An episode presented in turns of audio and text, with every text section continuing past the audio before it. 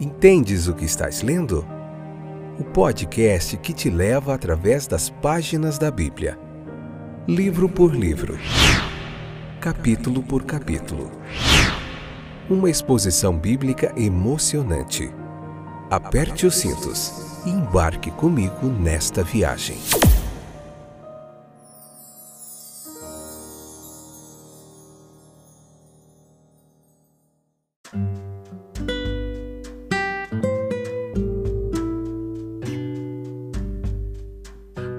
Olá, estou de volta. Eu sou o Fábio e esta é a segunda temporada do nosso podcast Entendes o que estás lendo. Você que nos acompanhou nos últimos episódios, nós finalizamos o livro de Gênesis. Hoje daremos início ao livro de João, Evangelho segundo São João. Vai ser uma jornada muito legal através do livro de João. Tem muita coisa boa para a gente aprender conteúdo bíblico de qualidade, simplificado para você, de graça. Você não encontra nenhum curso teológico que vai te dar um estudo expositivo da Bíblia, capítulo por capítulo, parte a parte, passo a passo. Você vai notar uma dinâmica diferente, você que acompanhou a gente no livro de Gênesis. É, você vai acompanhar uma dinâmica diferente no Novo Testamento, que é os capítulos eles são vão ser um pouco mais longos, né?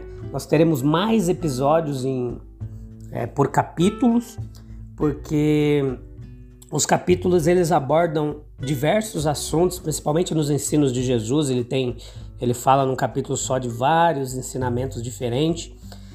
E você vai notar isso no livro de João, que nós vamos ficar vários episódios no mesmo capítulo, mas vai ser muito jóia, porque a gente vai se aprofundar bastante e é um conteúdo acessível tanto a teólogos, tanto a pastores, a estudantes da Bíblia, quanto às pessoas que estão começando agora a estudar a Bíblia, começando a gostar disso. E vai ser muito legal a nossa jornada. Eu te convido a fazer parte dela, nos acompanhar do início ao fim. Hoje é a introdução do livro de João, né? É, não é de surpreender que o Evangelho de João nunca fornece o nome de seu autor, essas identificações também não foram feitas em nenhum dos outros três evangelhos, evangelhos bíblicos, né? Mateus, Marcos, Lucas. No entanto, dois fatores significativos apontam para a identificação de João como autor. Primeiro, o próprio livro identifica o autor como discípulo que Jesus amava. Essa descrição provavelmente apontou para João por três razões o autor teve que ser um dos doze discípulos, porque ele foi uma testemunha ocular dos eventos no Evangelho. João 21, 24 fala isso. Ele provavelmente fazia parte do círculo interno de três discípulos que eram mais próximos do que os doze, Tiago, João e Pedro, né? porque foi uma das primeiras pessoas também que Maria contou sobre a ressurreição, lá no capítulo 20. E esse discípulo ele é distinto de Pedro no livro, né? Enquanto Tiago ele morreu muito cedo após a ressurreição para ser o autor do livro. Então a segunda evidência significativa da autoria de João é o testemunho unânime dos primeiros cristãos da, do comecinho ali da igreja. Entre eles o cristão Irineu do século II, que declarou que João foi o discípulo que colocou sua cabeça sobre Jesus, o discípulo a quem Jesus amava, 13, 23, e o autor do Evangelho, né? Então, onde nós podemos situar o Evangelho de João, em que época que está? Na tradição cristã, o Evangelho de João sempre foi referido como o quarto Evangelho, o que significa e aponta para que ele seja, ele foi o, aquele que foi composto após os outros três, né? Policarpo, um mártir cristão do segundo século que conheceu João pessoalmente, disse a Irineu que João havia escrito o livro durante o tempo do apóstolo servindo a igreja em Éfeso. Esses fatores sugerem que João escreveu o livro entre 85 depois de Cristo e 95 depois de Cristo. Por que esse evangelho ele é tão importante a gente aprender sobre ele? Por quê? É, João, é, tem uma curiosidade no livro de João, é que ele não inclui a história do nascimento de Jesus em seu evangelho lá no comecinho, né? Em vez disso, ele introduziu seu livro voltando ainda mais para a história. invocando a linguagem no princípio de Gênesis 1:1.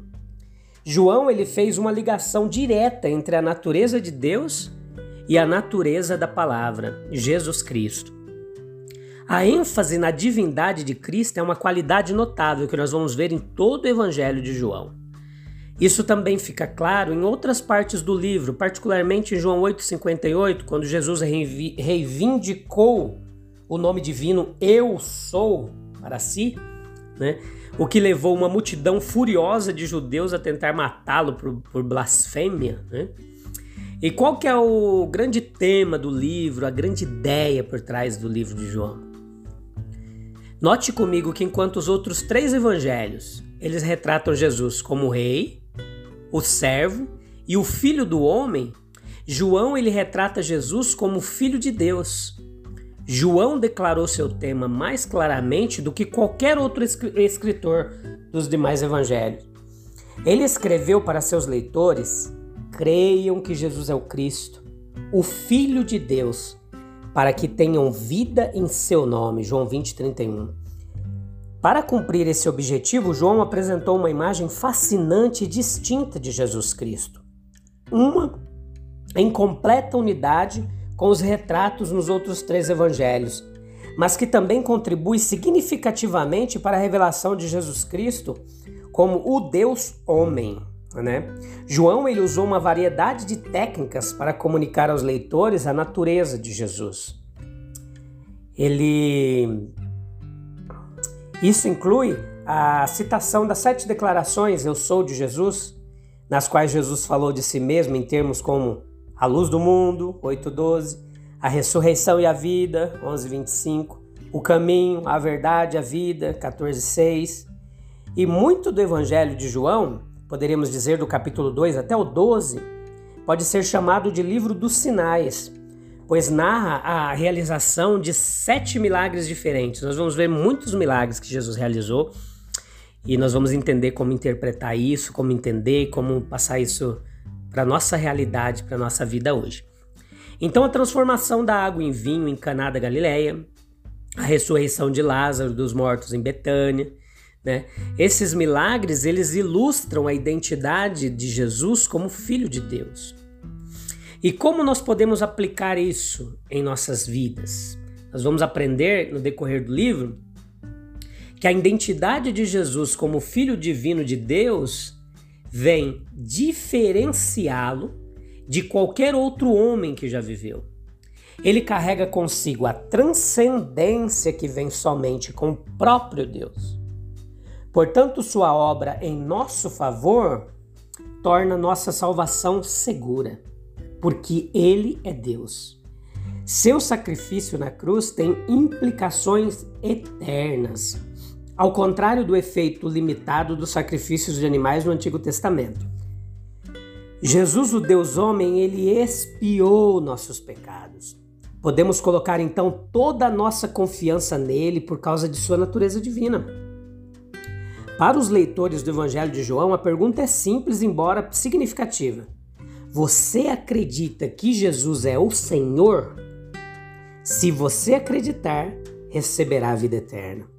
Afirmando a verdade de que um dia você viverá na presença de Deus em um lugar sem dor, sem lágrimas e sem morte. Não existirá mais morte. Pensou que maravilha? Que coisa gloriosa! Então eu te espero no próximo episódio. Esse foi o episódio número 77. E no próximo episódio, número 78, nós começaremos a ver o primeiro ca... o capítulo 1 do livro de João, a parte 1, e nós vamos ficar bastante parte nesse capítulo primeiro, mas vai ser muito legal.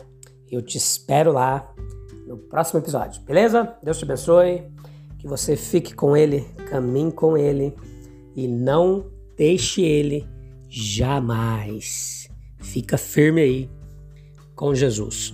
Deus te abençoe. Até breve.